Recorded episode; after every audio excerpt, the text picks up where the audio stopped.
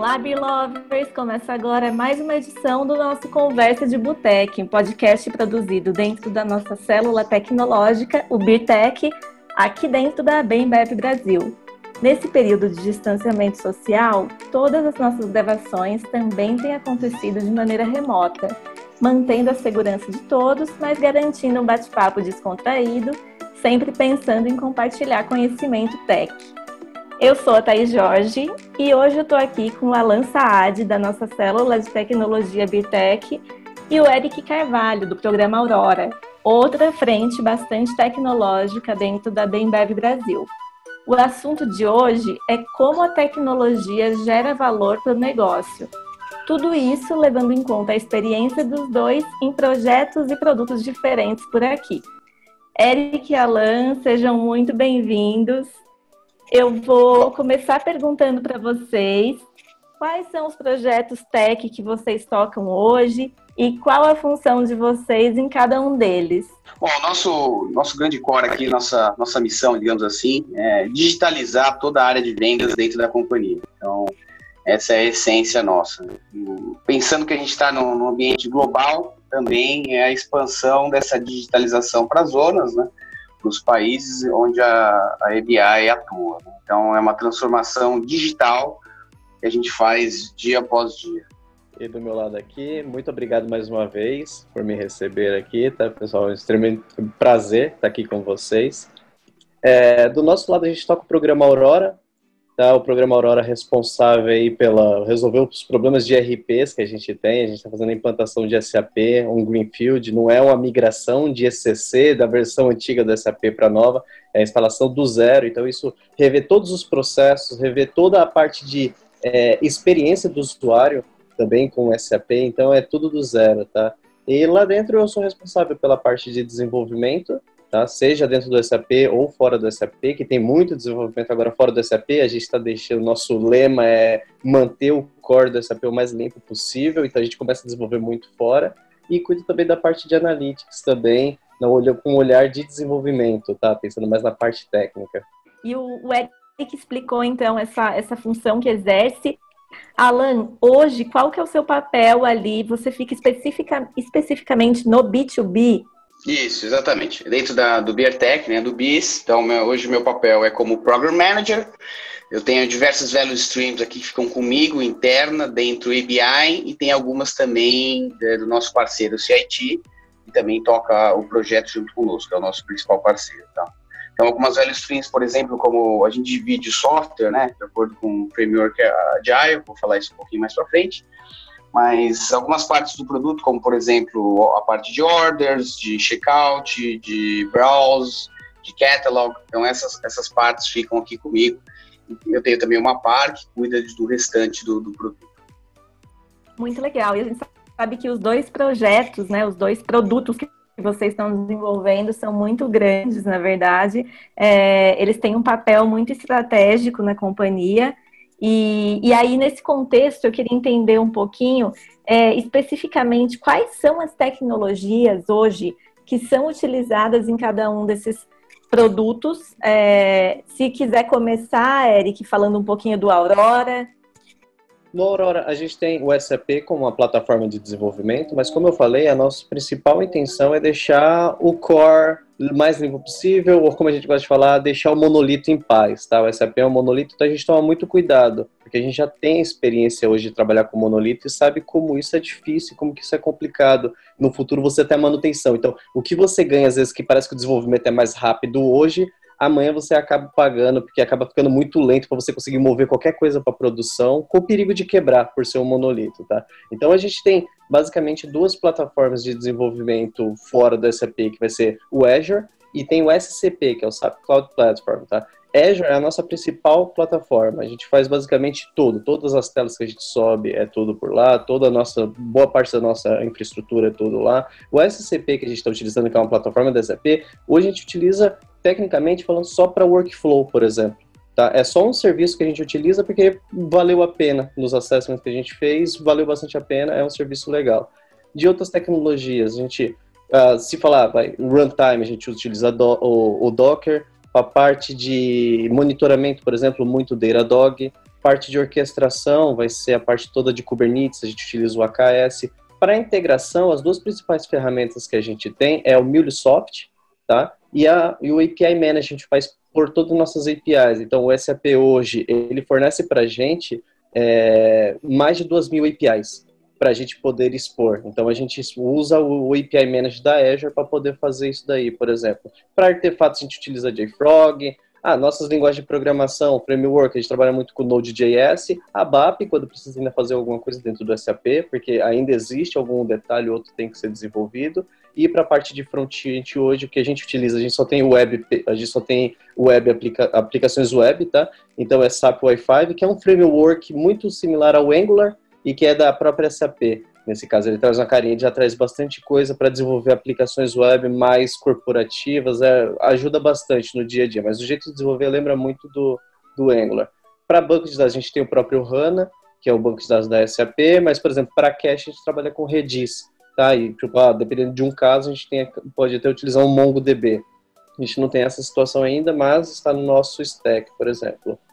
Ah, coisa que a gente vem fazendo muito forte, parte de segurança. Então, a gente trouxe a parte de segurança para o pipeline do desenvolvedor. A gente não espera chegar no final do desenvolvimento para passar para o time de segurança. Então, a gente tem toda a parte de segurança no meio do pipeline. Então, vai ter Triv, Sneak, Black Duck, Checkmarks, várias ferramentas de segurança para garantir aí que as, não, não suba vulnerabilidades para a produção. Uh, eu, eu, no geral, acho que é isso. A ah, pipeline mesmo, a gente utiliza o próprio pipelines do, do próprio Azure DevOps. Eu acho que é, o grosso do nosso stack, a maior parte está aí. E eu ia perguntar para o Alan se tem algum desses, Alan, alguma dessas tecnologias que é semelhante, que vocês também utilizam é, para o produto do BIS, né, para o produto do BIRTEC, é, e, e, assim, além das tecnologias, né, tem bastante tecnologia que o Eric citou. Se vocês, aí depois o Eric pode entrar de novo, mas se vocês aí no BIS também, além das tecnologias, usam metodologias específicas para fazer com que essa engrenagem funcione. Sim, sem dúvida. Tem algumas delas aqui. Eu vou explicar um pouquinho como é que funciona o nosso produto, tá? Ele é dividido entre o back e o front, um pouco diferente do front, que nem a Aurora, a gente é, tá lá, largou praticamente o monolito e fizemos tudo em microserviços, que deixa nossa performance muito maior, muito mais customizável. O nosso, isso tudo é desenvolvido em Java, tá? O nosso front-end, nós utilizamos é, a plataforma, né, a aplicação em web e também em mobile. Na parte de web, estamos com Magento, mas a gente está migrando do Magento para o React, para o JavaScript. Isso também por, por conta de melhoria de performance, customização e flexibilidade. Parte de Android, a gente tem o Kotlin, iOS e Swift. E é isso. Algumas ferramentas interessantes que a gente usa aqui é, junto para fazer toda a parte de que foge um pouquinho é, do que o Eric falou.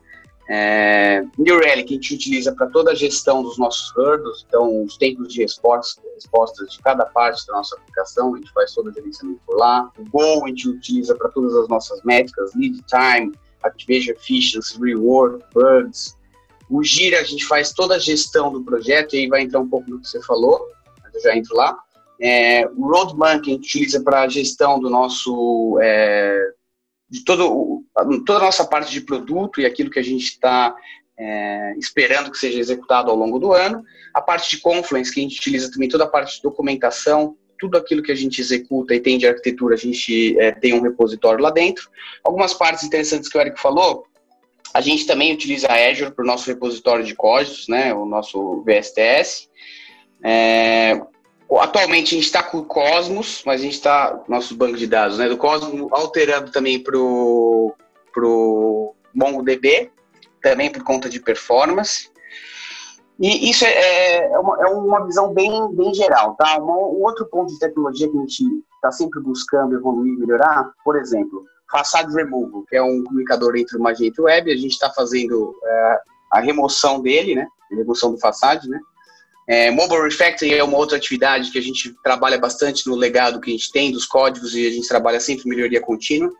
E aí, falando em melhoria contínua, a gente consegue puxar aqui como é que funciona a nossa estrutura de trabalho. Bom, a gente trabalha com é, metodologia ágil, então framework é, Scrum, então, nós temos um time totalmente voltado com mentalidade para produto, não para projeto, tá? Então, nossos times são separados e divididos por value streams. Por isso, então, são squads, são grupos de trabalho, dentro deles também a gente divide ainda mais por pods.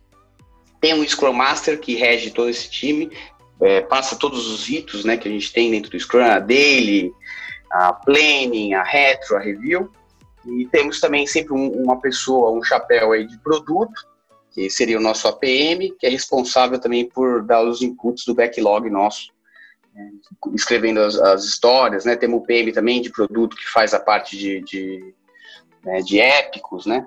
E isso tudo a gente faz a gestão pelo Gira, como eu mencionei aqui anteriormente. Mais um ponto interessante, a gente tem a gente tem um programa que chama Iniciativas, que é super bacana. A gente traqueia mensalmente as iniciativas que a, o time vai produzindo, tanto na parte técnica ou seja processo, o que for, tá? Tecnicamente falando, que é o caso aqui, a gente tem algumas coisas bem bacanas. Por exemplo, Browser Stack, que é uma forma que a gente encontrou de evitar que a gente tenha tantos aparelhos físicos para realizar testes e a gente passa a fazer isso remotamente, ou seja, a gente diminui muito forte os nossos custos e também traz uma flexibilidade com relação à versão de equipamento e etc. Data Mass Automation foi uma coisa super bacana que a gente fez, que foi a automatização de toda a parte de, de massa de dados. A gente faz isso hoje automaticamente por ambiente, através de um sistema desenvolvido por uma colaboradora nossa, que é a Tayla, que desenvolveu isso em Python, tá? Então esse é um, é um geralzão, vou deixar o Eric falar um pouco também. Não, que isso. É, do nosso lado, a gente trabalha com Scrum também, tá? Aqui, mais especificamente, Scrum Scale. É muito louco pelo fato de que eu venho de mercado, trabalhava com SAP fora, já tinha visto algumas iniciativas do pessoal tentando fazer Scrum dentro de SAP, tá? Mas de um tamanho do programa desse aqui, é a primeira vez que eu vejo e tá dando super certo. Nós acabamos dividindo o nosso focado em produtos, Tá, então, teve uma primeira organização que era o que a gente chamava de workstream, então você tinha OTC, R2R, algumas frentes, davam mais ou menos umas seis, oito frentes ali, e hoje o, o programa está se virando mais a entrega de produtos. Então, por exemplo, nesse momento estamos trabalhando para a entrega do produto de frete. Então, tem um, um, time que é cross-funcional, multifuncional ali, que vira e todo mundo focado para a entrega de frete. Mas para issue tracking que a gente trabalha é o Azure DevOps, tá? No nosso caso. Então é onde que acontece toda a nossa cerimônia, seja todas as deles, seja a retrospectiva, tudo a gente utiliza o Azure DevOps como ferramenta. Vocês imaginam um programa desse tamanho? Hoje nós estamos só tocando com pessoas da ABI, tá? Por conta de, do Covid, tudo houve algum replanejamento. Então hoje estamos apenas com o pessoal da ABI e são por volta de 80 pessoas tocando. Com, quando estava com o time antes, que era da, da Accenture no momento, estávamos um pouco mais aí de 200 pessoas no programa. Então, você imagina fazer Scrum disso daí, fazer isso daí tocar. Não é nada simples, mas o Azure DevOps tem sido uma baita ferramenta nos ajudando com isso daí. É, esse ponto do Eric é bem bacana, porque eu acho que não, não tem como a gente trabalhar 100%, pelo menos hoje eu vejo aqui, é, com um modelo único, que nem, ah, vou trabalhar Scrum 100%. A gente trabalha um pouco híbrido, né? Posso te dizer isso, por exemplo, que o nosso Scrum Master ele tem dois chapéus. Um dele é é a parte de Scrum mesmo, e a outra parte, ele, ele é o líder do time dos desenvolvedores. Então, os desenvolvedores reportam para ele. O que, na teoria, se for ver no, no Bitbyte, não era para ser assim, mas a gente vai adaptando né, a grandeza do produto e a necessidade, principalmente dos nossos clientes, como é que a gente tem a resposta rápida, isso é bacana de falar. É, porque quando fala em metodologia ágil, né, muito bonito no papel, mas na teoria não é para fazer o projeto mais rápido, é o nosso tempo de resposta com relação aos pedidos e às solicitações dos nossos clientes. Então a gente consegue alterar sempre o nosso é, backlog, todo o nosso repositório de, de, produto, de acordo com os pedidos dos nossos clientes e as necessidades. Então a entrega se torna, a resposta à necessidade se torna mais rápida. E, e falando dessa questão aí de, de, entregar esse valor, a gente falou muito dessa, desse valor e de como ele é construído tecnicamente é, a gente falou dessa estrutura. Agora, quando a gente fala sobre o impacto na ponta final, né, que é para o cliente ou para quem vai receber esse produto, é, como que vocês acham que esses produtos que vocês estão nos quais vocês trabalham hoje é, vão chegar para esse usuário? É, se quiser começar, Alan. Sim, não, olha, é, o nosso foco é totalmente voltado ao produto, ao nosso cliente final. Então, é, a gente, nossa essência é os, tanto que é um princípio nosso interno, né? O nosso chefe são os nossos clientes. Então a gente foca em melhoria contínua no nível do serviço das nossas entregas, sem pegar nenhum tipo de atalho. É, a gente tenta se aproximar o máximo possível através dessa digitalização dos nossos clientes, entender as necessidades dele e como é que a gente pode estar sempre entregando, agregando mais valor e agregar valor mais rapidamente. Esse é o ponto. É, simplificar a vida também do, do, dos nossos clientes, deixar tudo mais, mais fácil e rápido e tudo isso através de uma experiência digital, obviamente, das nossas plataformas e do, também dos nossos canais de comunicações que acabam ficando mais eficientes. E, e, Eric, como que funciona no programa Aurora? Qual é a visão que você tem é, de como esse, esse programa, o programa Aurora e o produto de vocês vai melhorar a vida e a experiência do cliente? É, é, essa é uma boa pergunta, porque eu acredito que nós vamos desde pessoas que é da própria dentro da ABI, que trabalham nos sistemas, mas chega, hoje a gente pode dizer que já chega também no, no usuário final também, tá? A pessoa, tipo, o consumidor acaba sendo impactado. Não tem como falar sobre o que, que a gente está entregando sem entender de onde que a gente está vindo. Então você pega, qual que é a, a, a, nossa situação hoje? A gente tem mais de 17 diferentes ERPs. Eu não estou falando de 17 SAPs, eu estou falando de vários ERPs diferentes. Então, a gente tem de todos, basicamente, dentro da companhia, desde SAP, Oracle, Promax, a gente tem vários ERPs. Então, são 17 diferentes. Isso causa um problema que você tem mais de 200 sistemas legados. Outro problema, a plataforma acaba sendo antiga. Você, fica muito difícil você juntar dados. Imagina, como é que você consolia dados financeiros de 17 diferentes ERPs? Se às vezes fazer a integração entre apenas um já é difícil, imagina 17 diferentes. Dentro do SAP, de todos os SAPs que a gente tem dentro da companhia, a gente tem mais de 35 mil customizações, para vocês terem ideia. O que, quando você faz o levantamento, não chega a 1% a utilização dessas 35 mil customizações. Foram feitas no passado e acaba ficando aí. Então, é, outro, outro problema que isso acaba é, causando é que você tem em cada região do globo, basicamente, um conceito diferente sobre contabilização, sobre custo, sobre como que as rotinas são feitas, quando muitas vezes você não precisaria disso, mas como cada um foi feito de um jeito, em um, em um momento diferente, isso causa bastante problema e que causa um volume gigantesco de controle manual. Basicamente, você não consegue nem automatizar isso. Tá? Então, o que a gente o que a gente acredita que o Aurora vai resolver e já vem resolvendo é esse tipo de situação, matar todos esses problemas aí. Não, legal que o Eric falou, até fazer um, um, gancho aqui, porque eu sou cliente dele aqui internamente, né? Opa! Então, tem uma expectativa grande é, da Aurora, né? Fazer a questão do, do Aurora, fazer a questão do, da migração tudo para o SAP, né? Da, desse, dessa estandarização, digamos assim, do, do SAP do RP sendo SAP, porque vai ajudar a gente na migração para as novas zonas, né, para os novos países. A gente tem que customizar o nosso produto para receber um RP diferente é muito mais custoso e trabalhoso, né? Então, a partir do momento que a gente trabalhar só com um tipo de RP, que no caso é o SAP, para a gente vai facilitar muito o nosso produto, a nossa vida. A gente vai otimizar muito as nossas ferramentas e o nosso produto de uma forma geral. E, e, não só isso, porque a integração hoje com o SAP ECC, que é a versão antiga, é muito mais custosa e é muito mais complicada, porque, por exemplo, ela não fala REST.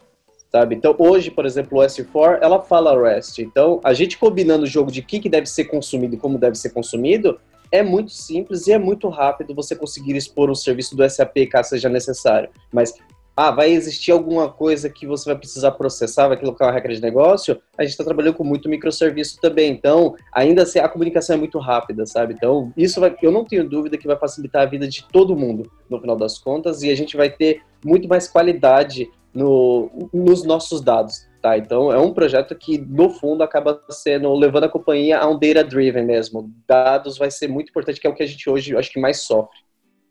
Eu ia fazer justamente essa pergunta. Para vocês dois, quais que são os principais desafios que vocês é, visualizam hoje quando a gente fala em implementar produtos, né, ou executar projetos tecnológicos numa companhia global e também uma, uma companhia centenária, né, como é o nosso caso?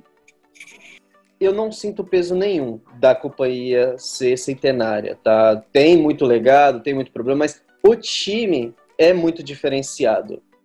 A gente hoje tem profissionais dentro do time que eu não, não sei, é, é, pessoas que não que tranquilamente trabalharia em qualquer fintech, startup da moda. Tá? Então, é um time muito maduro, muito experiente e que faz a coisa acontecer muito rápido. Então, é, de todos aqueles problemas que a gente tem, é, hoje eu vejo a capacidade que o time tem de entregar, por exemplo, serviços digitais ponta a ponta, por exemplo, informação real, com nível certo de detalhe, monitoramento real, totalmente compatível com alertas proativos. É, esse tipo de coisa é, que talvez você sofresse um pouco mais em empresas mais burocráticas, mais antigas, e eu, muitas vezes eu, eu, esqueço que eu estou numa empresa global e num, num, que, que é centenária, sendo bastante sincero. Sem dúvida. Eu acho que por ser centenário, né, poderia pesar para uma empresa que tivesse uma cultura diferente. Não é o caso da EBI aqui de forma alguma. Eu acho que a idade pouco importa. A cultura da empresa permite, permite que a gente aceite muito fácil as transformações e se adapta muito fácil. Então isso é bacana. E isso está ligado também a um outro princípio nosso, que é o ownership. As pessoas aqui têm muita autonomia e, e se sentem como donos. E isso faz com que as transformações sejam mais fáceis. Então, assim, eu não sinto também tanta dificuldade. Óbvio que pedras no caminho todos vamos ter, mas a gente tem que ter as ferramentas para ir quebrando cada uma delas. E a força, exatamente como o Eric disse aqui, são os nossos funcionários, né? são os talentos, o nosso time. A gente tenta o máximo possível, nosso aqui como, como liderança, uh, motivar engajar o time para mostrar o quanto que eles são importantes, o quanto que o papel deles aqui dentro da, da companhia faz a diferença, né? faz a diferença para o nosso produto, e faz com que a gente esteja mais conectado com os nossos clientes. Então, e as pessoas entendem isso, né? Então, a autonomia é uma coisa importante, a própria meritocracia que a empresa prega, né, e, e aplica, isso é, também é super bacana. E a, o nosso modo de gerenciamento de Scrum também é, traz com que as transformações sejam é, menos doloro, doloridas, né? digamos assim, porque você dando autonomia para o time por value stream, as pessoas se sentem mais donas da, das ações e pensam mais no negócio, né? E, e Eric, Alan, na opinião de vocês, como esses projetos e esses produtos desenvolvidos acabam desdobrando a estratégia da empresa? Quando a gente fala em reputação perante ao público, enfim, é, estratégia de business, como que eles desdobram a estratégia do business? Bom, é, eu acho que falar de tecnologia e inovação é impossível hoje em dia sem citar a atual situação global. Né? Então, a gente vive a pandemia, o Covid-19, causou uma crise global aí exponencial e quase que irreparável. No Brasil não foi diferente. Então, se olhar, por exemplo, a Bovespa caiu super forte né, desde o início do ano. As quatro maiores altas que a gente teve no, no primeiro semestre são ativos e empresas que investem em tecnologia. Então, dessas quatro, três delas são do, do, do negócio de, de, varejo, são varejistas, e tiveram esse aumento exatamente por conta do e-commerce. Então, isso prova que é, o Covid e toda essa e toda a pandemia, esse cenário criou, antecipou em anos a digitalização né, e, o, e o uso do, do e-commerce, as vendas digitais, e aí vocês podem olhar até no, no, ambiente de vocês, familiares, amigos, com quanto que isso, de fato, pessoas que nunca tinham experimentado, nunca tinham utilizado, passaram a utilizar. E isso veio para ficar, sem dúvida nenhuma, vai trazer uma mudança é, é, sem antes ter, ter, sido prevista, né?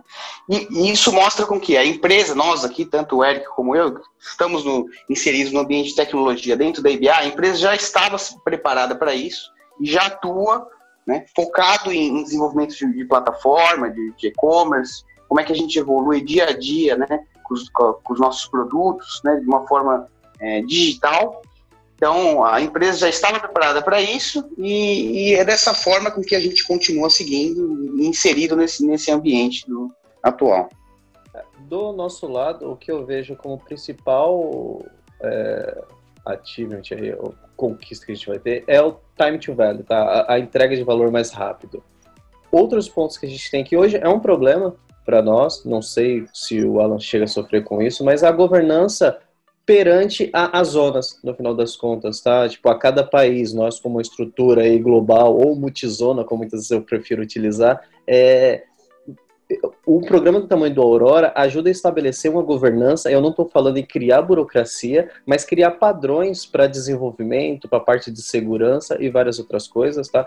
A ativar os principais recursos para presença de negócio direcionado, alavancar padrões definidos que o mercado já utiliza e de repente uma zona está mais antiga que a outra ou uma área está mais antiga que a outra e coisas como eu já tinha colocado sobre ativar o serviço digital de ponta a ponta. Isso é uma coisa que o Aurora eh, traz muito forte, tá? E todo dia a gente fala sobre isso. Informação em tempo real, coisa que a gente não tem hoje. A gente não sabe no final do dia quanto que a companhia fechou. Então, o Aurora vai trazer esse tipo de capacidade, monitoramento de tudo em tempo real, entender como que as coisas estão funcionando, se comportando, como é que o usuário final está se comportando. Não é quando a gente fala em monitoramento, a gente muitas vezes pensa só em sistema, mas tem nas ações do nosso usuário também, para poder providenciar um melhor serviço no final das contas, tá? E só com mais tecnologia e avançando que a gente consegue trabalhar isso. Pessoal, foi muito bacana essa conversa. Eu tenho certeza que quem está ouvindo vai aproveitar muito esse conteúdo, principalmente as experiências que vocês compartilharam. É muito legal ver a companhia se modernizando, se permitindo trazer tecnologia para dentro e, mais do que isso, trazendo pessoas de uma baita qualidade técnica e também com a cabeça aberta para que essas transformações tecnológicas aconteçam e gerem impacto positivo. Para você que está com a gente, obrigada pela companhia e pela escuta.